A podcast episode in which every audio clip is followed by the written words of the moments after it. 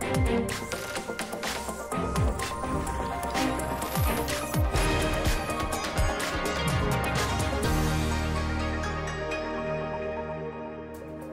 Bonjour à toutes et à tous, vous regardez l'échiquier mondial sur RT France. Au sommaire aujourd'hui, la fissure dans l'Église orthodoxe. Après la décision du patriarcat de Constantinople de reconnaître l'Église autonome d'Ukraine, l'unité du monde orthodoxe est mise à l'épreuve. Et certains acteurs géopolitiques en profitent pour promouvoir leurs propres intérêts.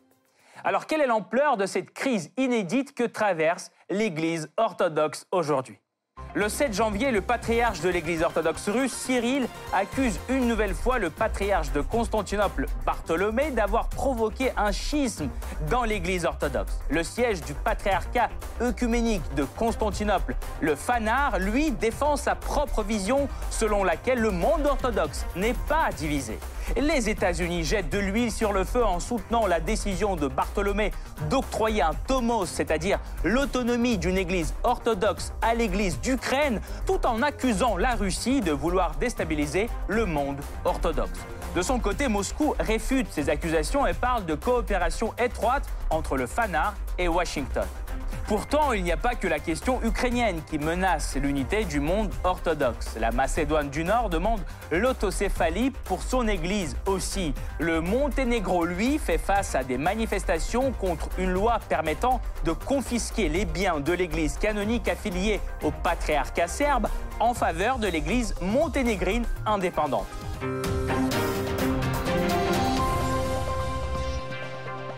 Avant de poursuivre, voici une brève présentation de l'Église orthodoxe. C'est le Blitz. L'Église orthodoxe est composée de 14 églises autocéphales mutuellement reconnues. Elles sont indépendantes sur le plan juridique et administratif, mais unies dans une même communion de foi. Il existe en plus deux autres églises partiellement reconnues par le monde orthodoxe, l'Église autonome d'Ukraine et l'Église orthodoxe en Amérique. En tout, l'Église orthodoxe compte environ 260 millions de fidèles dans le monde, dont plus de 150 millions au sein de l'Église orthodoxe russe. Ensuite viennent l'Église orthodoxe roumaine, avec près de 20 millions de fidèles, et celle de la Grèce, qui rassemble une dizaine de millions d'orthodoxes. À la différence de l'Église catholique, où l'autorité suprême est détenue par le pape, les églises orthodoxes sont juridiquement et spirituellement égales. Or, Historiquement, le patriarche de Constantinople, appelé aussi œcuménique, est considéré comme le premier parmi ses égaux. Un statut qui lui confère certes une préséance protocolaire, mais pas juridique, car la prise de décision se fait traditionnellement sur la base du consensus entre toutes les églises orthodoxes. Une fracture de taille se creuse au sein de l'Église orthodoxe. En cause, la décision du patriarche de Constantinople, Bartholomé, d'octroyer un tomos d'autocéphalie à l'Église autonome d'Ukraine. Trois églises orthodoxes soutiennent aujourd'hui cette décision, celle de Grèce, de Chypre et d'Alexandrie. La décision de Bartholomé est aussi accueillis à bras ouverts par les États-Unis qui renforcent de plus en plus leur coopération avec le FANAR. Les deux parties se disent prêtes à coopérer dans la défense de la liberté religieuse. De son côté, l'Église orthodoxe russe qualifie d'illégal l'octroi du tomos à l'Église autonome d'Ukraine et rompt tous les liens avec les églises ayant soutenu cette décision. Or, l'Église autonome d'Ukraine n'est pas seule à menacer l'unité du monde orthodoxe. La Macédoine du Nord demande l'autocéphalie pour son Église qui se trouve actuellement sous l'autorité du patriarcat de l'Église orthodoxe serbe. L'autre exemple est le Monténégro. Le Parlement y adopte fin 2019 une loi controversée qui risque d'ouvrir la voie à des confiscations de biens de l'Église orthodoxe serbe pour le compte de l'Église monténégrine minoritaire. Alors comment le schisme orthodoxe est-il utilisé à des fins géopolitiques? Comment la réception du Tomos a-t-elle influencé la situation religieuse en Ukraine? Quelle est l'origine de toutes ces divisions? Pour répondre à ces questions, nous rejoignons Raphaël Liogier, philosophe et sociologue, professeur à Sciences Po Ex. Monsieur Liogier, bonjour. Bonjour. Tout d'abord, peut-on qualifier cette fissure entre l'Église orthodoxe russe et le patriarcat de Constantinople de vrai schisme? Euh, bah, je dirais que c'est un schisme dans le sens où, euh, je sais pas, alors c'est moins un schisme qui est fondé. Les, schismes classiques, les schismes anciens, ils sont fondés d'habitude théologiquement. Ils sont fondés sur des points de doctrine spécifiques.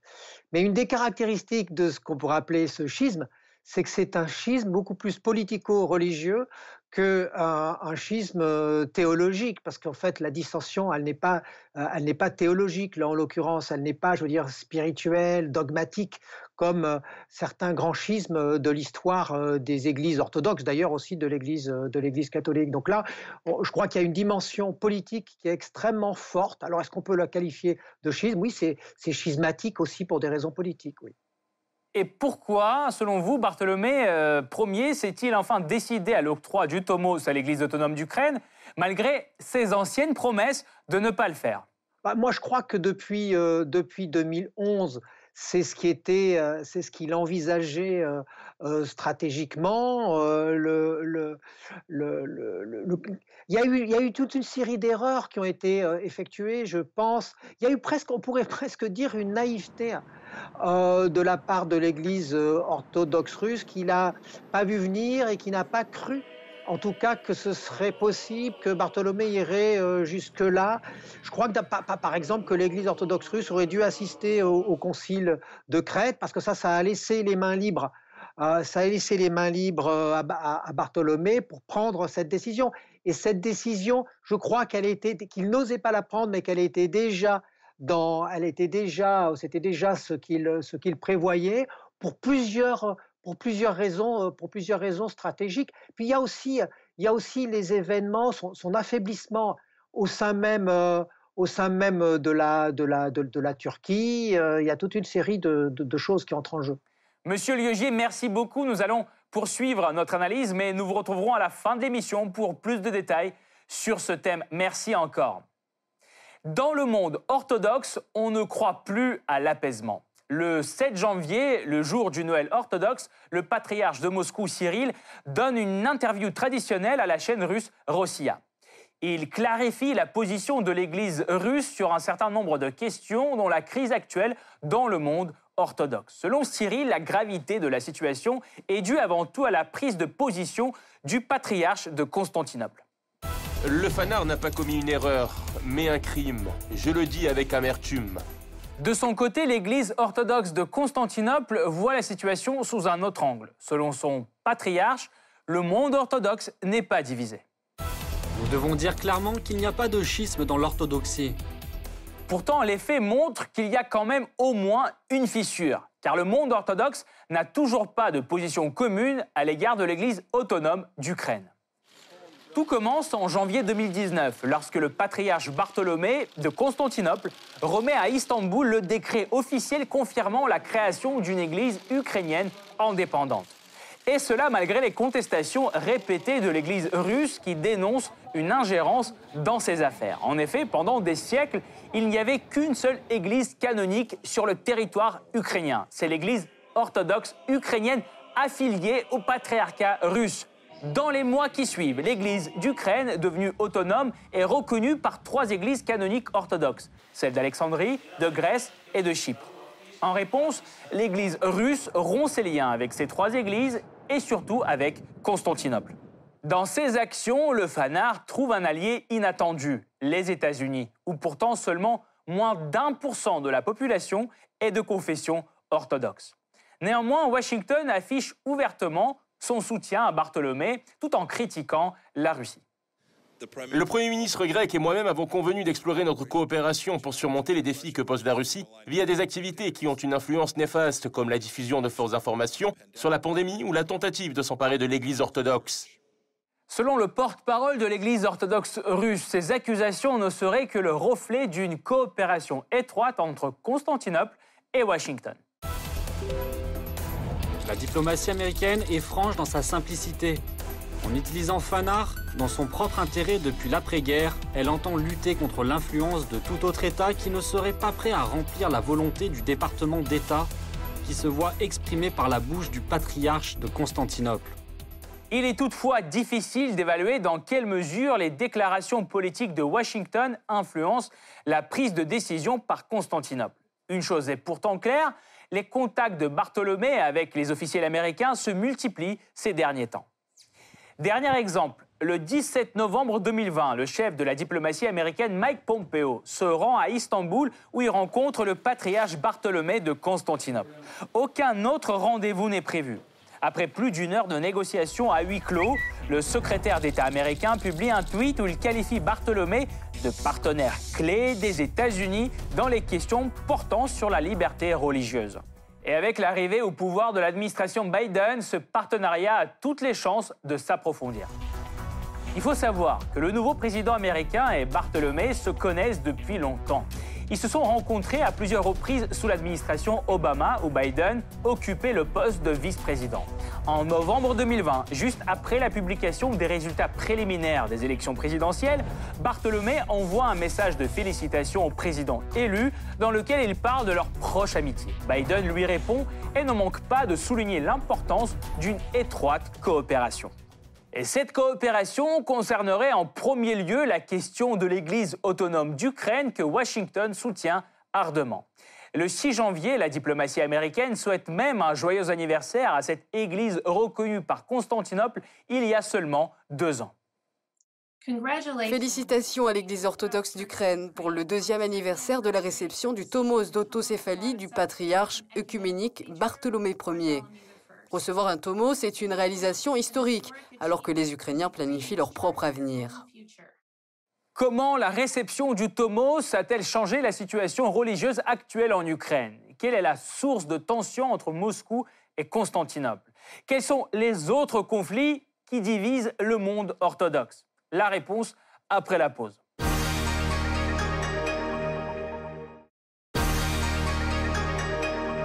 Le fossé continue à se creuser entre l'Église russe et celle de Constantinople. En cause, la décision de Bartholomé d'accorder un tomos à l'Église autonome d'Ukraine. Comment en est-on arrivé là, sachant que le patriarche de Constantinople était initialement opposé à cette initiative? Le 22 octobre 1991, le synode de l'Église orthodoxe de Constantinople désigne Bartholomé Ier en tant que nouveau patriarche œcuménique.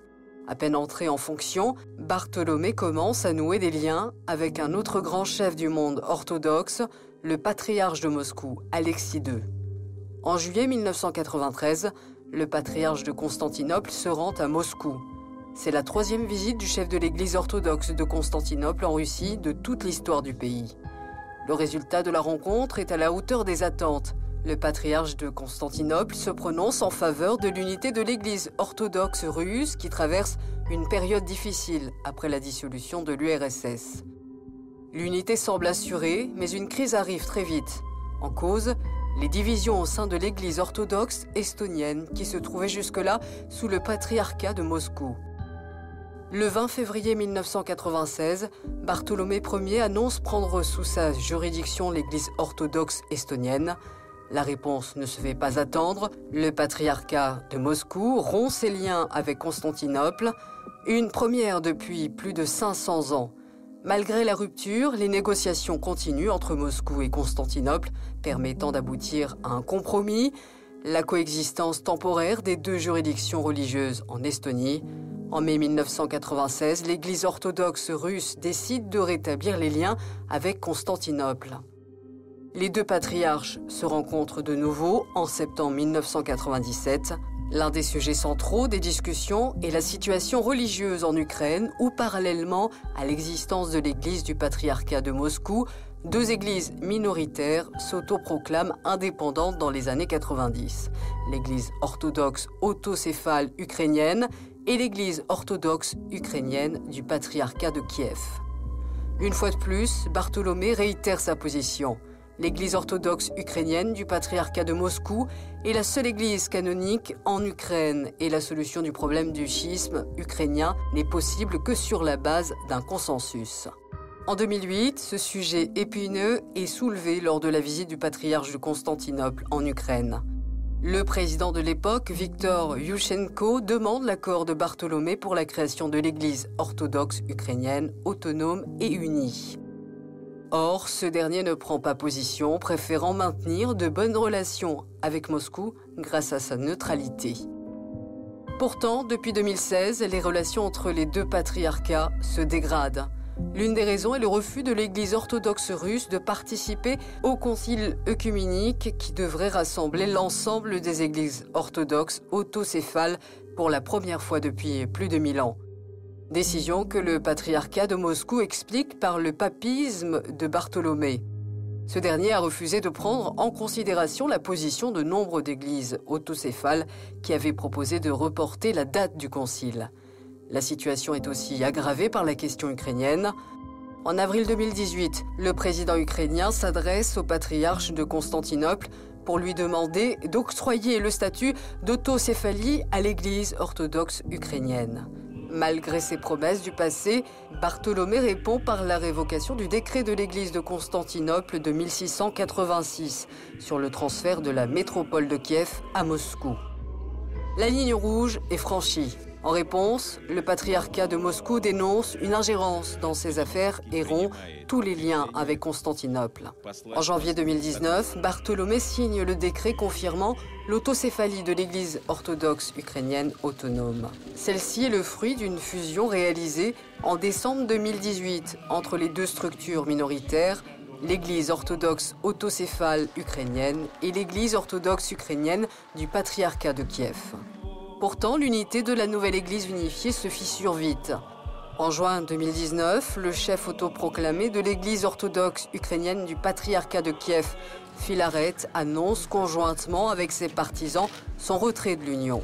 Décision qui résulte du conflit avec le métropolite de Kiev et de toute l'Ukraine épiphane sur le partage des fonctions au sein de l'Église.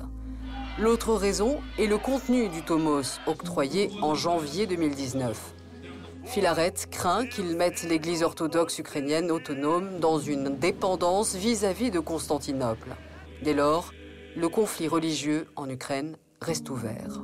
Censé fortifier les croyants, la création de l'Église orthodoxe ukrainienne autonome semble au contraire les diviser. C'est en tout cas l'avis de certains hiérarques. Les initiatives en Ukraine, deux ans après les faits, n'ont visiblement pas produit d'effet salutaire. Pour des millions d'orthodoxes ukrainiens, elles n'ont apporté ni paix ni unité. Au contraire, les querelles et la discorde ont envahi d'autres églises orthodoxes locales. N'oubliez pas qu'en Ukraine, il y a deux églises orthodoxes nationales qui se font concurrence. C'est la nouvelle église autocéphale et l'église orthodoxe russe du patriarcat de Moscou. Avant cette histoire de Tomos, l'Ukraine comptait 19 000 paroisses orthodoxes. La plupart d'entre elles étaient administrées par l'église du patriarcat de Moscou. Le reste par les églises non canoniques.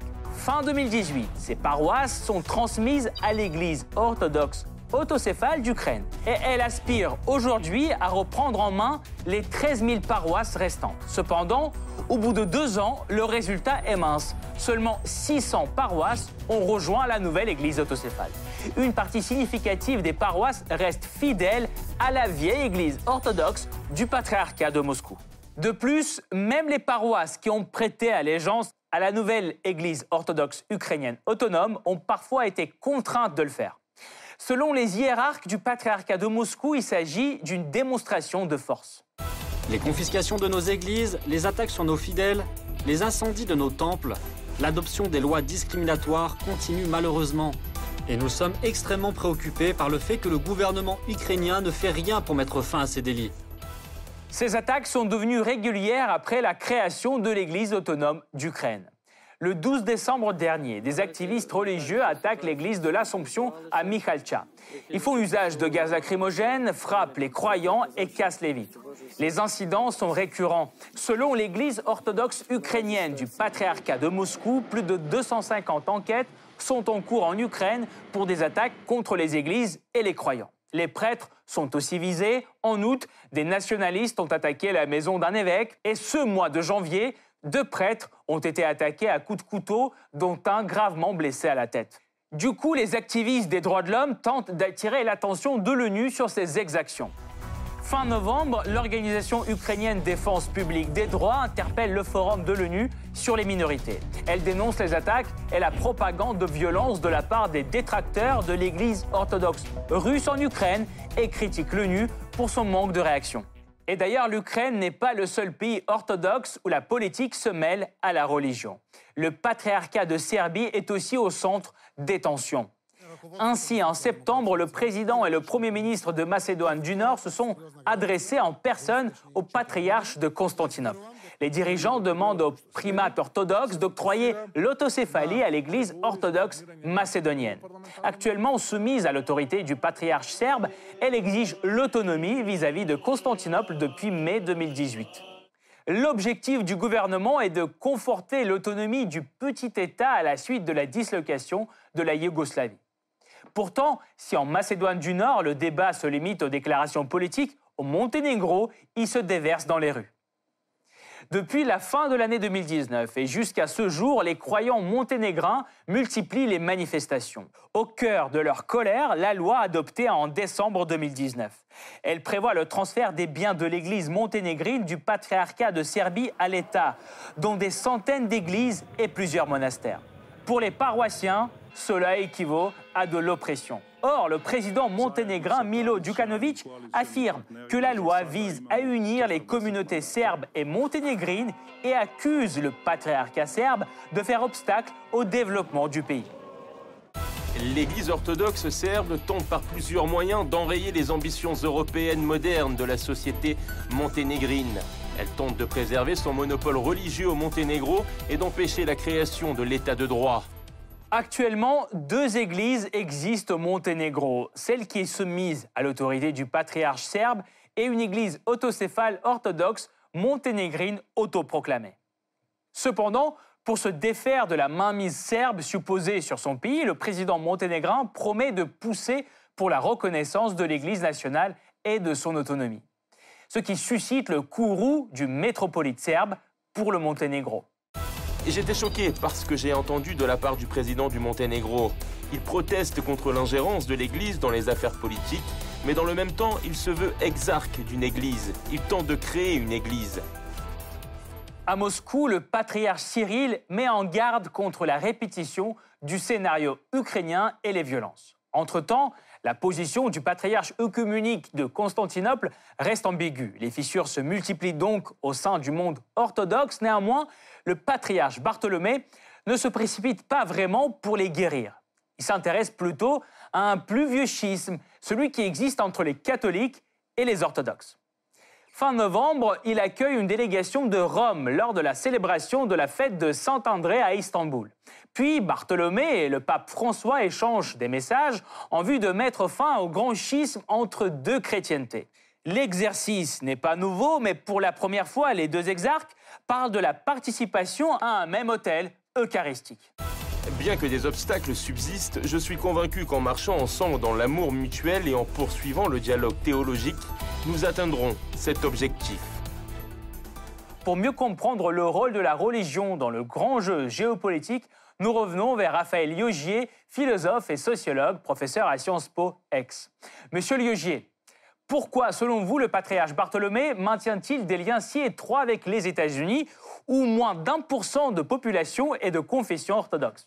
C'est là où on voit bien que c'est beaucoup plus une question euh, politique, voire une question géopolitique qu'une question euh, religieuse. C'est-à-dire que je crois qu'il compte sur les États-Unis pour le soutenir à plusieurs niveaux. D'abord, pour le soutenir face, euh, face à, à, la Turquie. Il compte plus sur les États-Unis que sur euh, les Russes, à l'évidence. Et ensuite, euh, il compte aussi sur les États-Unis pour faire prévaloir le fait qu'il pourrait, lui, concurrencer, puisqu'il est quand même le patriarche de toutes les églises orthodoxes, au moins honorifiquement, que s'il était soutenu, il pourrait arriver à réduire la puissance russe, le soft power russe au niveau politique. Donc en fait, dans un sens, il instrumentalise les États-Unis au profit euh, de son propre intérêt en faisant subodorer qu'il va, euh, va aider les États-Unis à limiter euh, le, soft power russe dans la région.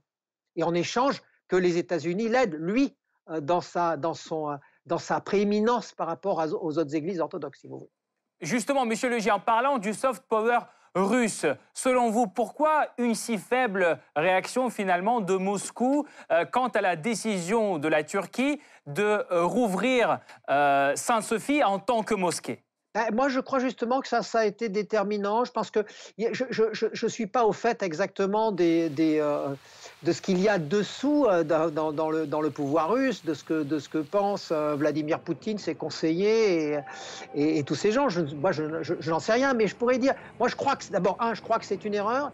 Et je crois que ça a été déterminant, c'est déterminant dans le fait que Bartholomé cherche plus maintenant à, à, avoir le soutien des États-Unis que des Russes. Il a le sentiment que les Russes ne vont de toute façon pas l'aider, donc autant qu'il joue complètement la carte de l'Occident. Moi, je crois que c'est ça, surtout qu'il a, qu'il a, qu'il a en tête. Et surtout qu'il y a maintenant un nouveau pouvoir aux États-Unis, donc ça, ça, peut être ça peut être une carte gagnante, à vrai dire. Pensez-vous qu'il faille bientôt s'attendre à d'autres fissures euh, dans le monde orthodoxe? Oui, non, je crois, je crois, je crois que c'est le, les, les, autres églises sont trop, euh, sont, sont, trop fragiles. Elles ont besoin euh, soutien, d'un soutien, mais je, crois que ce qui risque de se passer, c'est une grande, une grande scission si ça continue comme ça, avec des églises orthodoxes qui seront plus sous influence russe et des églises orthodoxes qui seront plus sous influence, euh, j'allais dire, euh, de Constantinople. Et les églises sous influence de Constantinople pourraient apparaître de plus en plus comme étant l'allié de l'Occident, comme étant, et, alors que de notre côté, ça serait, ça serait en quelque sorte un rapport Russie-Occident qui s'effectuerait à travers cette scission, mais qui serait une scission unique, me semble-t-il. Enfin, ces derniers temps, on constate un certain rapprochement entre le pape François et le patriarche Bartholomé. Qu'est-ce que cela signifie? Le patriarcat de Constantinople peut-il en théorie se réconcilier avec Rome? Et si oui, dans quels aspects? Ah ben c'est tout à fait possible de se réconcilier, avec Rome, euh, au même titre que, si vous voulez, le, patriarche de Constantinople est supposé être, comment dire, avoir une prééminence honorifique sur l'ensemble des églises orthodoxes, historiquement, euh, pour des raisons historiques, on ne va pas développer. Eh bien, de la même manière, l'Église de Rome, celui qu'on appelle l'évêque de Rome et qui sera nommé progressivement le pape, est supposé avoir une prééminence honorifique sur l'ensemble des églises, y compris les églises, euh, les églises euh, orthodoxes. Si cela, ça a été abandonné, même si l'Église catholique considère toujours que c'est le cas, même s'il y a eu une sorte de, il y a, une, il y a eu un éloignement, c'est parce que l'Église catholique, à partir de Grégoire le Grand, a voulu non pas exercer seulement une prééminence symbolique et, euh, euh, spirituelle, mais une prééminence hiérarchique et politique. Si le pape décide d'abandonner cette idée euh, grégorienne depuis le, pape Grégoire d'une prééminence, j'allais dire presque militaire, hiérarchique de l'Église catholique, bah, à ce moment-là, il est possible que le patriarche de Constantinople accepte de repasser, si je puis dire, sous le giron euh, symbolique de la prééminence de l'Église catholique, puisque c'est historiquement euh, tout à fait, enfin en tout cas c'est historiquement tout à fait faisable, théologiquement aussi tout à fait faisable, mais ça supposerait euh, que des deux côtés ils abandonnent du terrain, si je puis dire. Merci beaucoup, Raphaël Yogier, pour cet éclairage. Je rappelle, vous êtes philosophe et sociologue, professeur à Sciences Po Ex. Merci encore d'avoir participé à cette émission aujourd'hui. Cette partie-là n'est pas encore terminée. La semaine prochaine, une nouvelle partie vous attend avec d'autres pions sur l'échiquier mondial. À bientôt sur RT France.